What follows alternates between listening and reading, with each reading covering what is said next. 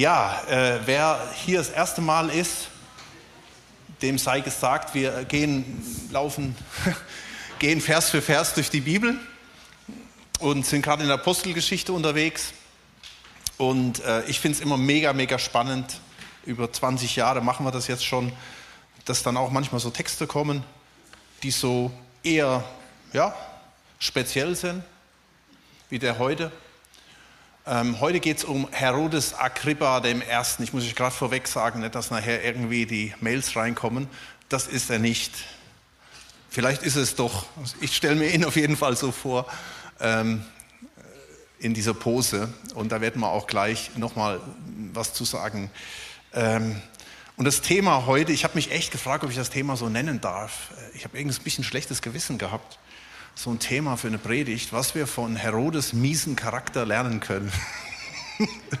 oh, aber, aber ich denke, das dürfen wir wirklich sagen, weil, sorry, aber er hat einen, er hat einen richtig miesen Charakter. Und wir, ich meine, wir kennen sie doch alle, ja, die Despoten, die unberechenbar sind, vor denen man Angst hat, auch heute in der heutigen Welt. Oder Leute, die bekannt sind für ihr brutales oder liebloses oder narzisstisches Auftreten was sich halt eben auch in einem miesen Charakter zeigen kann. Oder vielleicht auch einfach Menschen, die dein Leben schwer gemacht haben oder auch schwer machen.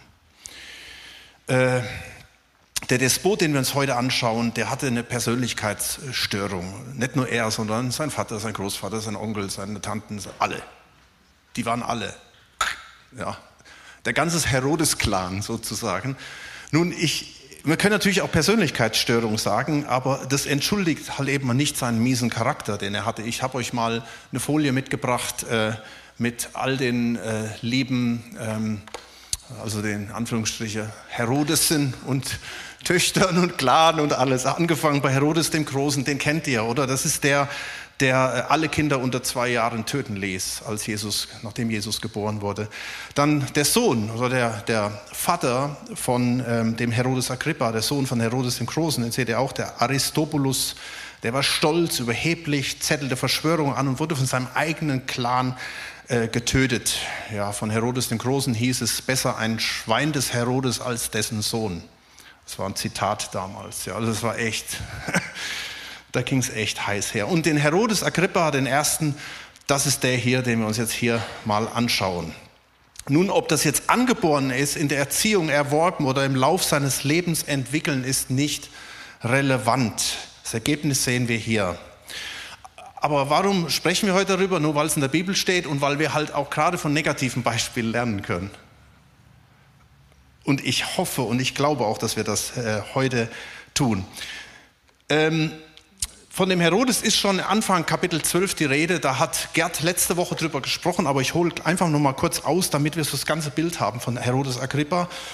Kapitel 12, Vers 1 heißt es, um jene Zeit aber legte der König Herodes Agrippa I. Ja, Hand an etliche von der Gemeinde, um sie zu misshandeln.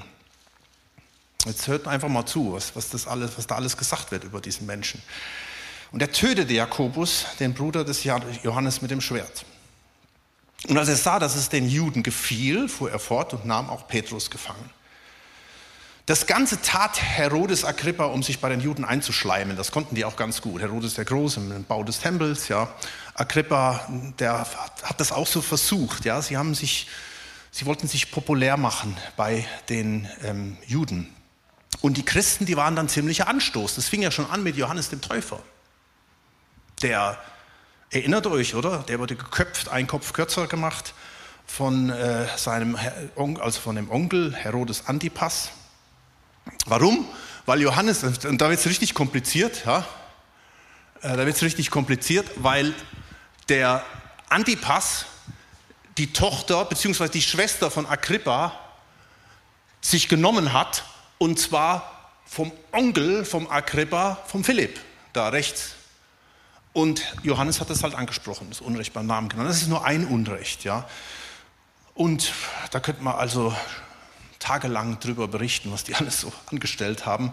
Nein, das klappt ja ganz gut. Erst lässt der Petrus, erst lässt der Jakobus über die Klinge springen und jetzt kommt Petrus. Und da wollte er einen richtigen Schauprozess machen, ja, dass alle es sehen und alle ihm zujubeln. Nur er hat die Rechnung ohne den Wert gemacht, wie man das so schön sagt, ja. Morgens, als er den Petrus aus dem Gefängnis holen will, ist Petrus verschwunden. Boah. Und das hat natürlich was mit diesem Agrippa gemacht, diesem Narzisst, diesem Machtmensch. Ja, da wurde was gemacht, ohne ihn zu fragen. Er war natürlich stinksauer. Vers 19. Als aber Herodes nach ihm verlangte und ihn fand, verhörte er die Wachen und ließ ihn abführen. Typisch für so einen Machtmensch. Ja, irgendjemand muss immer dran glauben. Hier sind es 16 unschuldige Soldaten, die haben nur ihren Job gemacht, aber mussten halt über die Klinge springen, weil es nicht Herodes in den Kram passt.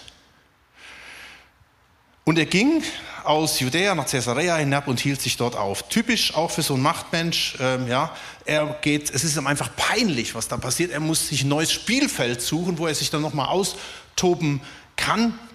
Und genau das macht so einen Charakter noch gefährlicher.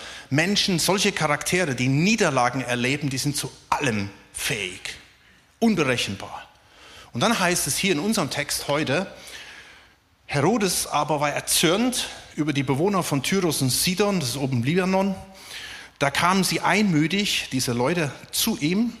Und nachdem sie Blastus, den Finanzminister, den Kämmerer des Königs, für sich gewonnen hatten, baten sie um Frieden, weil ihr Land von dem des Königs seine Nahrung erhielt. Keine Ahnung, was hier genau die Ursache ist, müssen wir auch gar nicht wissen. Vielleicht hatte Herodes äh, diese Leute im Libanon aus blind, blindem Hass sanktioniert, hat Nahrungslieferungen eingestellt, weil das tut ja gut, Macht auszuüben und zu zeigen, wer hier der Boss ist. Und sie kommen an und sie haben, können irgendwie einen Deal aushandeln mit diesem Finanzminister, aber das reicht nicht. Sie müssen erst bei Herodes zu Kreuze kriechen. Ja? Und genau das passiert. Erst dann ist Herodes zufrieden.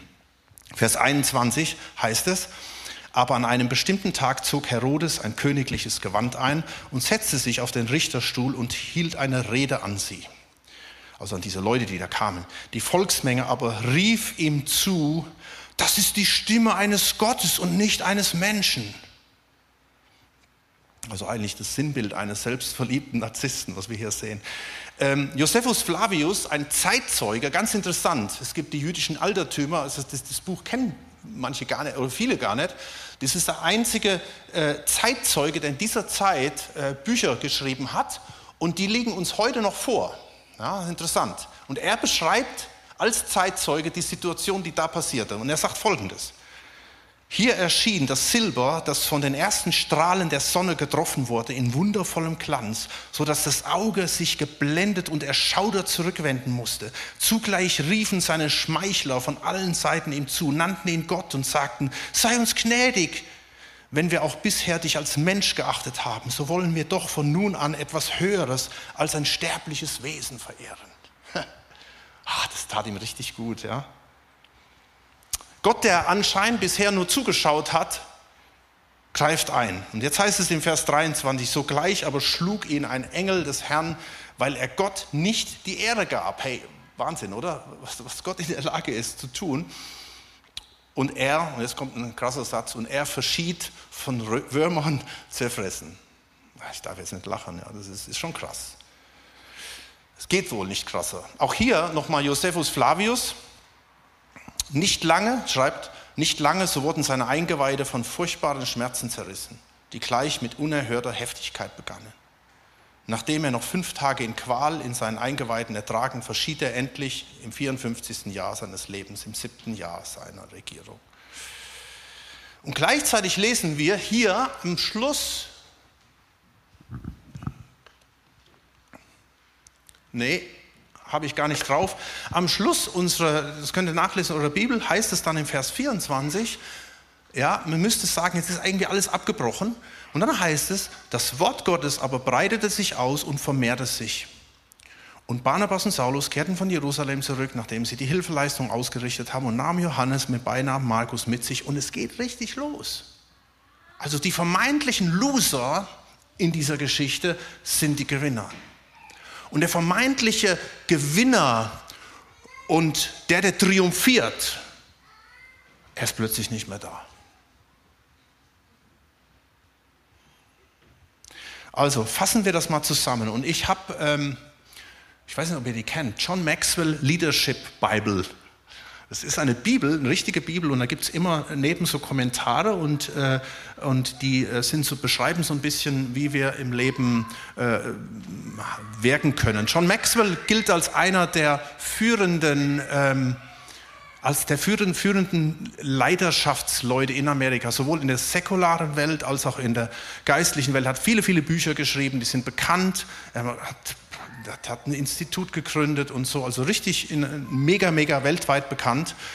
Und da habe ich einfach mal nachgeschlagen und er hat so aus diesem Text, den wir gerade sehen, ähm, so die Kennzeichen rausgenommen, die so ein bisschen den Charakter von Herodes beschreiben.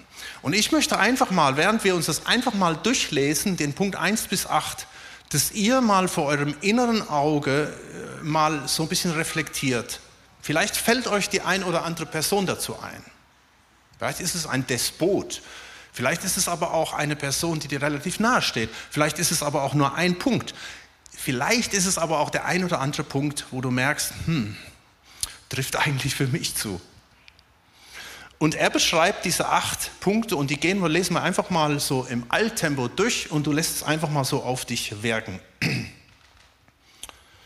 Also eine, wie er es nennt, eine ego-driven person, ja? Also eine Person, die vom Ego getrieben ist.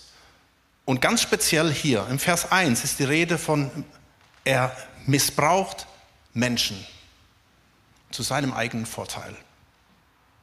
Also hier sind es die, die Gläubigen, die zum Glauben kommen, die einfach missbraucht, damit er gut dasteht. Zweitens, er richtet willkürlich, willkürlich Menschen. Hier ist es der Jakobus, es ist der Petrus.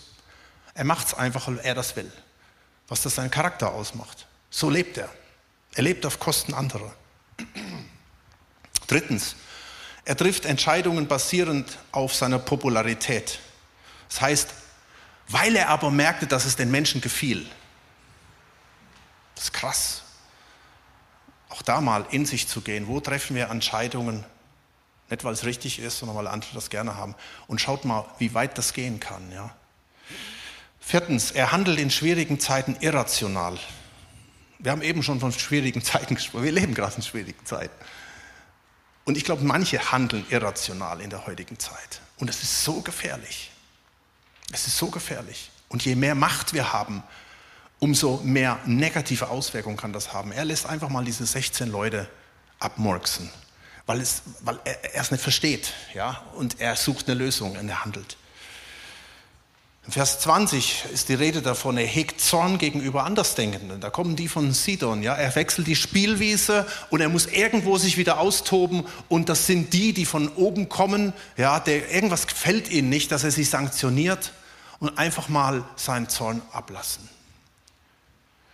Sechstens, Vers 20, er sucht Macht aus Unsicherheit heraus. Ja? Nach seiner Niederlage äh, genießt er es wieder, andere zu kontrollieren. Ja? Erst kommt er, äh, er hat diese Geschichte mit Jakobus, mit Petrus erlebt, ist völlig verunsichert. Er zieht sich sofort zurück nach Caesarea in sein Nest, in sein Schneckenhaus, ja? in seine Burg, um dann wieder seine Macht auszuüben. Er sucht Macht auch uns aus Unsicherheit heraus. Siebtens, er projiziert ein unfehlbares Selbstbild. Ja, steht da vorne und er glänzt und alle sagen, boah, das ist Gott. Und achtens, er ist von seinem Ego geblendet. Er checkt wahrscheinlich gar nicht, was da abgeht. Er glaubt das selbst, dass er Gott ist. Und merkt nicht, wie sein Ego seine Führung sozusagen sabotiert ist, seinen Charakter beeinnahmen. Einfach mal das mal im Hinterkopf behalten, dass, da gehen wir gleich noch mal kurz drauf ein, auf diese, äh, wenn, wenn es so ein bisschen um uns geht, um uns zu reflektieren. Nun, was macht das mit den Christen damals? Oder was macht das mit uns? Ja, was macht das mit uns, wenn wir mit solchen Menschen auch zu tun haben?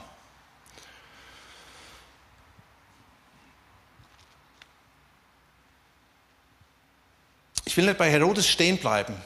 Das bringt eigentlich nicht viel, wenn wir einfach sagen, guck mal, was es für böse Menschen gibt und wie schlimm und jetzt gehen wir nach Hause, sondern ähm, lasst uns mal die Gemeinde anschauen. Wie ging die Gemeinde damit um?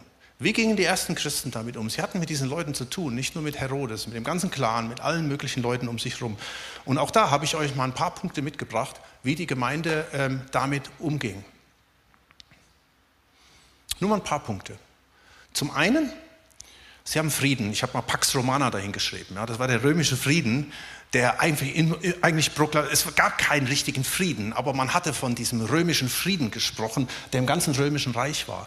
Und dieser römische Friede heißt eigentlich übersetzt innerer Frieden, übertragen. Man hat vom inneren Frieden gesprochen. Also es sollte mehr das römische Reich betreffen, was innerlich befriedet war. Aber das, was man nur gesagt hat, was gar nicht war, die Leute hatten keinen Frieden gehabt, das haben die Christen erlebt. Die haben einen wirklichen Pax Romana, einen inneren Frieden gehabt. Schaut mal, in Römer 5, Vers 1 steht, da wir nun aus Glauben gerechtfertigt sind, so haben wir Frieden mit Gott durch unseren äh, Herrn Jesus Christus, durch den wir im Glauben auch Zugang erlangt haben zu der Gnade, in der wir stehen. Und wir rühmen uns der Hoffnung auf die Herrlichkeit Gottes. So stark. Das ist das A und O und da sage ich auch gleich nochmal was zu. Dann das Zweite ist genauso wichtig. Sie haben Kraft, dran zu bleiben und nicht aufzugeben. Hey, das ist so krass, oder? Wenn du überlegst, äh, diese Bedrängnis, dieser Druck und alles, was sie haben, und da heißt es am Schluss, und sie gingen los. Und innerhalb von 30 Jahren lief das Evangelium des Römischen Reich durch. Ohne Internet, ohne Flugzeug, ohne Auto, ohne E-Auto, ja. Alles zu Fuß, auf dem Esel, Schiffen. 2. Timotheus 1, Vers 7 steht, denn Gott hat uns nicht, das war der Gemeinde bewusst, denn Gott hat uns nicht den Geist der Furchtsamkeit gegeben, sondern den Geist der Kraft und der Liebe und der Selbstbeherrschung. Ihr kennt das meistens als Besonnenheit, wird es übersetzt. Ja? Aber dieses Wort kann man auch übersetzen mit Selbstbeherrschung. Also du bist im Charakter stark. Du lässt dich nicht runterziehen. Du bist nicht geblendet. Jetzt könnte man die ganze Liste darunter machen, die, die beim Herodes gewesen ist. Dann, sie fürchteten die Herodese nicht. Schaut mal, in Hebräer 10, Vers 39 steht ein ganz starker Vers. Da heißt es, wir aber gehören nicht zu denen, die feige zurückweichen zum Verderben, sondern zu denen, die glauben, zur Rettung der Seele. Da steht nichts davon, hier, äh, oh, was ist gerade populär? Wie mache ich andere glücklich und damit andere mich auf, mir auf die Schulter klopfen, sondern es geht darum, einfach den Weg zu gehen und sich nicht runterziehen zu lassen. Und der nächste Punkt, Sie wissen, das ist auch ein ganz wichtiger Punkt, Sie wissen, dass Sie wertvoll sind und ihr Wert nicht von anderen abhängig ist. Wie, wie, tragisch, dieser Herodes, der musste sich in Kleidung reinwerfen. Das war, ja keine, das war ja keine Ehrerbietung. Die Leute haben ihm ja nicht zugejubelt wie so ein Rockstar oder so oder jemand, boah, wie cool und zahlen unendliche Eintrittsgelder, sondern diese Leute, das war eine Heuchelei. Die haben sich niedergeworfen, weil sie das mussten, weil sie Angst hatten vor diesem Typ. Aber als Christen, die erlöst waren, die wussten, wir haben unseren Wert in Jesus, in Gott. Und er hat uns so lieb, dass er seinen einzigen Sohn für uns gegeben hat, dass wir seine Kinder sein dürfen. Ey, das ist so stark. Und äh, letztens, Vers Apostelgeschichte 20, Vers 31, sie lassen sich korrigieren. Auch da sage ich gleich noch was zu. Das ist so entscheidend wichtig. Das ganze Neue Testament, die ganzen Briefe sind voll von Anweisungen, äh, wie wir zu leben haben. Nicht einfach hier alles in Ordnung, ist ja alles Gnade, sondern die Briefe sind vollgestopft. Ja? Apostelgeschichte 20, Vers 31 heißt es zum Beispiel, darum wacht und denkt daran, dass ich drei Jahre lang Tag und Nacht nicht aufgehört habe, jeden Einzelnen unter Tränen zu ermahnen. Das ist die Gemeinde. So gingen sie damit um. Ein paar Gedanken. Herodes beeindruckte, beeinflusste, unterdrückte, um groß rauszukommen. Und was war das Ende? Magengeschwüre, Würmer, Tod. Richtig übel Sache da. Und, sein, und es war so peinlich. Sein Leben war peinlich und sein Tod war noch peinlicher. Dabei hätte er als Führer, als Herrscher, als Leiter so viel beeinflussen können in seiner Funktion. Er hat er nicht alles in der Hand gehabt. Ich glaube, übertragen, wir alle haben Einfluss. Wir haben, ich sage es mal ganz bewusst, wir, jeder von uns hat einen Herrschaftsbereich, einen Machtbereich. Das Wort Macht an sich ist eigentlich völlig neutral.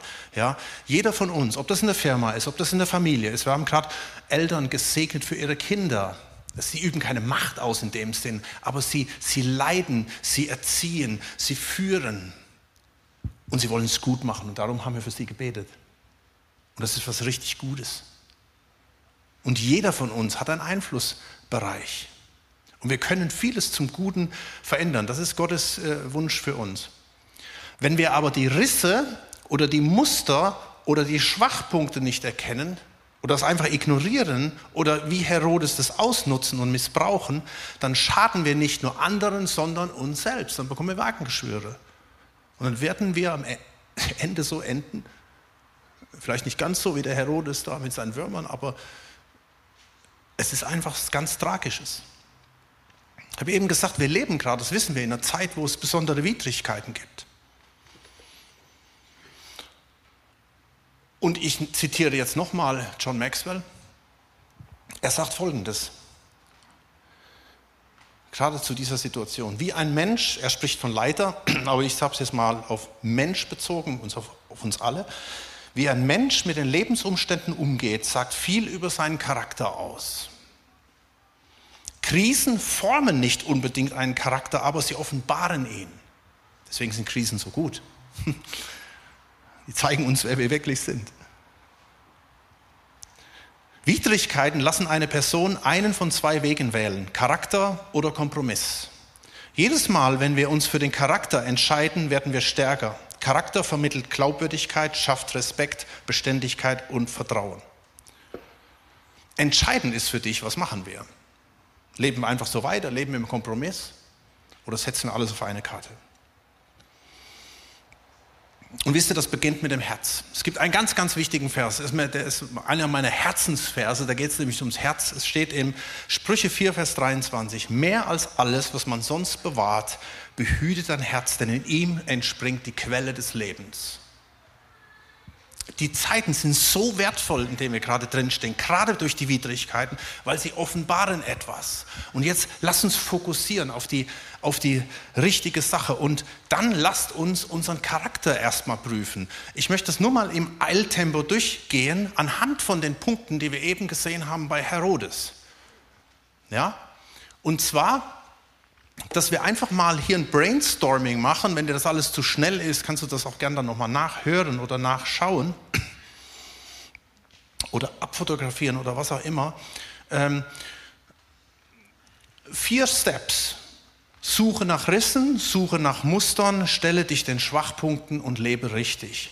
Also erstmal suche nach Rissen und einfach mal so ganz hier holzschnittmäßig mal durch. Ja? Wenn wir jetzt die Punkte sehen von, ähm, von Herodes und ich habe bewusst mal ein paar in, in Fett gedruckt, damit man das ein bisschen besser sieht.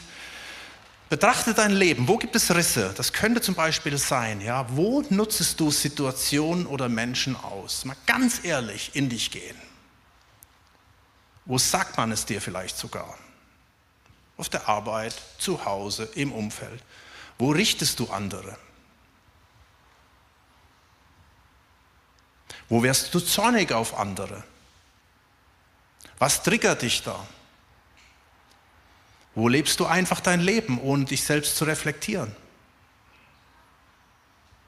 Schaut, das ist dieser Punkt 1, der Punkt 2, der Punkt 4 und der Punkt 8.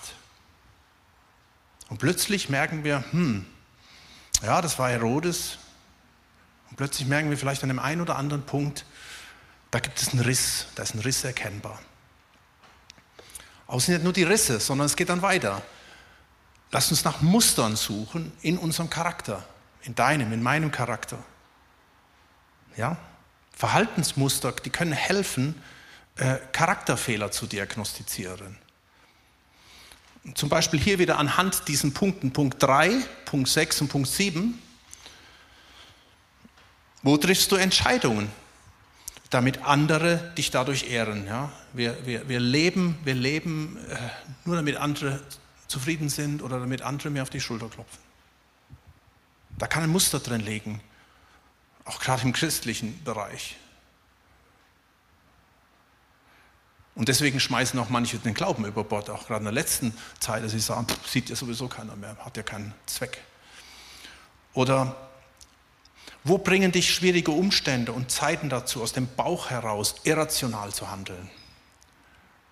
Besonders jetzt. Wo suchst du Unsicherheiten hinter Machtfassaden zu verstecken? Ja?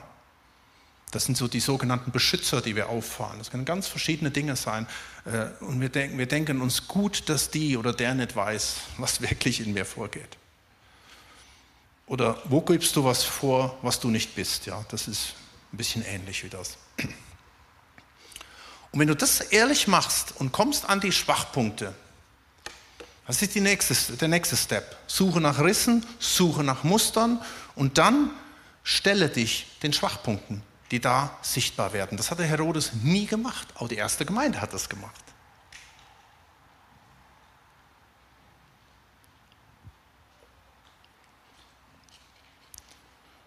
Das können wir hier wieder sehen. In, ja, die kannst dir die Punkte ja nochmal anschauen. Ja? Bei Herodes können wir Folgendes ableiten. Suche nach Anerkennung, er hatte Menschenfurcht, er war getrieben von Umständen, er hatte einen fehlenden Selbstwert, er hatte fehlende Authentizität. Und da könnte man noch viel mehr nennen. Es war eine ganz arme Socke gewesen. So, und sobald du dich dieser Vergangenheit stellst, dann geh diesen Weg in die Freiheit, was Herodes nie gemacht hat. Und wo die Bibel voll von ist, wie er uns verändern will. Hier mal ein paar Stichpunkte. Ich löse mich von Menschenfurcht. Ich lasse mich nicht, nicht mehr treiben von äußeren Umständen. Ich erkenne, dass ich wertvoll bin und dass Gott mir eine eigene Identität gegeben hat.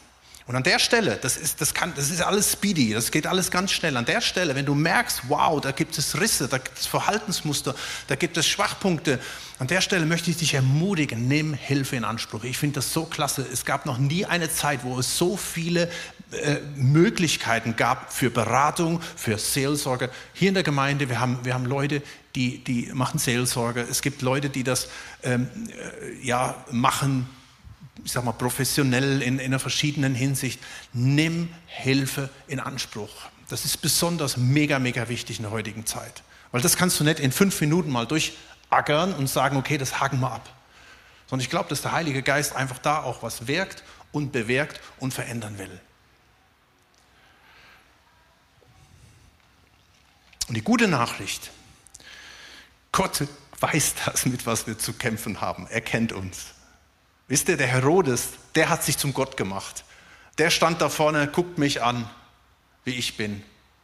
Und es ist so klasse zu wissen, wir dürfen ja ehrlich sein, wir dürfen schwach sein, wir dürfen authentisch sein, besonders auch vor Gott und uns dann verändern lassen von ihm. Ja? Und da möchte ich einfach noch mal kurz eingehen auf diese beiden auf diese beiden Punkte hier oben Sie haben Frieden und sie haben Kraft. Das mit dem Korrigieren, das haben wir gerade eben schon angesprochen. Das Korrigieren ist extrem wichtig, dass wir nicht in diesem miesen Charakter Herodes enden, sondern dass wir uns korrigieren lassen.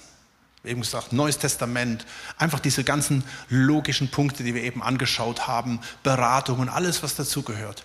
Und dann kommen hier noch zwei Punkte dazu und darum sind wir Gemeinde, darum singen wir von Jesus, darum ähm, bitten wir ihn, dass er uns erneuert und erfüllt. Das sind diese zwei Punkte, die schauen wir uns kurz nochmal an. Frieden und Kraft, weil das ist eigentlich das A und das O, wie Dinge sich verändern können. Nochmal, Römer 5, Vers 1. Da wir aus Glauben gerechtfertigt sind, so haben wir Frieden mit Gott durch unseren Herrn Jesus Christus. Hatte Herodes Agrippa Frieden? Was meint ihr? Der hatte Pax Romana oder äußerlich gesehen hat der Frieden. Aber das war kein Frieden. Dieser Typ hatte keinen Frieden. Die Gemeinde hatte Frieden. Und das Wort Frieden ist ganz wichtig zu sehen. Das heißt im, im griechischen Irene, wo wir die Irene herbekommen, ja. Äh, aber im, im, im Hebräischen ist das das Shalom. Das ist das, was Gott uns schenken will. Das Wort Shalom hat so viel Power, dass das hat nichts mit Markengeschwüre zu tun, das hat etwas mit Wohlergehen, da steckt drin Wohlergehen, Heil, Glück, ganzheitlich leben, versöhnt leben, echte tiefe geistliche Erfahrung. Das ist das, was Gott jedem von uns geben will. Das ist die Grundlage, auf die wir dann unseren Charakter bilden können. Eigentlich hätte man diese Punkte zuerst nennen müssen und dann nachher diese Analyse als dritten Punkt nennen müssen, die wir eben gesehen haben. Ja, schaut mal. Das fängt mit Jesus an, Vers 2. Jesus, durch den wir im Glauben auch Zugang erlangt haben zu der Gnade, in der wir stehen. Und wir rühmen uns der Hoffnung auf die Herrlichkeit Gottes. Du hast einen ständigen Access Point. Ständig, jeder von uns. Vers 3, aber nicht nur das was wir immer, dass wir immer Zugang haben. Du hast immer Zugang, du kommst immer zu ihm hin. Ja? Du siehst, boah, das ist wieder schiefgegangen, ich habe mich wieder geärgert. Jetzt könnte man die ganze Herodesliste wieder nehmen. Ich bin zornig geworden, ich bin egoistisch, ich würde am liebsten dem ein, was weiß ich, reinhauen oder so. Wir können jedes Mal wieder zurückkommen zum Access Point und diesen Frieden annehmen. Schaut mal, Vers 3, aber nicht nur das, sondern wir rühmen uns auch in den Bedrängnissen, weil wir wissen, dass die Bedrängnis Ausharren bewirkt, Ausharren Bewährung, Bewährung Hoffnung, Hoffnung aber lässt nicht zu Schanden werden. Bitte mach nicht das Gegenteil. Und das sehe ich heutzutage, gerade in diesen schwierigen Zeiten. Menschen haben keine Hoffnung mehr, weil sie nicht mehr ausharren, wegen der Bedrängnis um sie herum. Und dann schmeißen sie den Access Point über Bord. Genau andersrum. Und ich sehe gerade jetzt, ich sehe leider viele Christen, den Glauben über Bord geworfen haben in den letzten zwei Jahren. Und ich frage mich um alles in der Welt, wie ist das möglich? Wie ist es das möglich, dass du 20 Jahre mit Jesus unterwegs warst und schmeißt alles über Bord oder lebst jetzt gerade darauf los, als ob es das alles nicht gegeben hat? Und ich frage mich, hast du jemals diesen, diesen, diesen Shalom erlebt? Ich glaube wirklich, wenn du diesen Shalom richtig erlebt hast und du siehst, was die Welt zu bieten hat, dann musst du dich immer wieder neu entscheiden und kommst in diese, in diesen, ähm, in diese Steps rein, ja? Weil du diese Hoffnung hast. Du lässt dich in, du, das lässt den Bedrängnissen ausharren. Du wirst bewährt und hast diesen tiefen Frieden. Debbie, ja, wir haben eben gebetet für den Werner. Ihr Vater ist gestorben. Wirklich mega plötzlich. Der war vor ein paar Wochen noch hier. Dem ging es richtig gut. Und Debbie schreibt zehn Minuten nach seinem Tod folgendes, also die Tochter, die hat ihren Vater über alles geliebt. We are at peace, but very sad. We are at peace, but very sad. Das hat die nicht einfach so rausgehauen, so eine fromme Floskel, ja, wie man das dann immer gern macht. Oh, was könnte man da mal für einen Bibelvers schreiben? Sondern das ist ein tiefer Frieden. Das ist der Friede Gottes, der höher ist als, als unsere Vernunft. Der kann dein Herz bestimmen. Und das kommt halt, Vers 5, denn die Liebe Gottes ist ausgegossen in unsere Herzen durch den Heiligen Geist, der uns gegeben worden ist. Und, ich, und mein Appell hier an der, an der Stelle ist, dass wir uns diesem Jesus wieder volle Kanne öffnen. Dass du hier bist, ist kein Zufall. Und vielleicht möchte Jesus dir jetzt sagen, vielleicht durch mich, durch diese Predigt, hey, komm zu ihm zurück. Erst er kommt zu mir zurück. Schau dir den Herodes an. Das ist ein krasses Beispiel. Du bist kein Herodes, du wirst wahrscheinlich auch nie einer werden. Aber schau die Gegenüberstellung. Es ist nur dieses, dieses, diesen dunklen, finsteren Charakter, den wir uns angeschaut haben, zeigt nur, wo führt der Weg hin, wenn wir diesen Shalom verlassen. Wo führt das hin? das führt in den Abgrund. Das führt zu Magengeschwüren. Und vielleicht hast du Magengeschwüre gehabt, auch nur, vielleicht nur im übertragenen Sinn die letzten Jahre. Und Gott sagt dir, komm zurück an mein Herz. Komm zurück zu mir. Ähm, ich, ich brauche auf den zweiten Punkt gar nicht groß was zu sagen. Das ist der Heilige Geist. Das steht hier. Es steht hier, denn die Liebe Gottes ist ausgegossen in unsere Herzen durch den Heiligen Geist, der uns gegeben wurde. Ich möchte uns ermutigen, dass wir zurück zu ihm kommen. Und ich möchte jetzt einfach eine Zeit haben, wo du ganz alleine vor Gott stehst. Hey, Gott hat dich am Schirm. Gott hätte auch den Herodes am Schirm gehabt. Er hätte ihn auch liebend gern erlöst und errettet. Aber da war keine Hoffnung mehr da. Ich möchte, dass wir jetzt aufstehen und vor Gottes Thron kommen.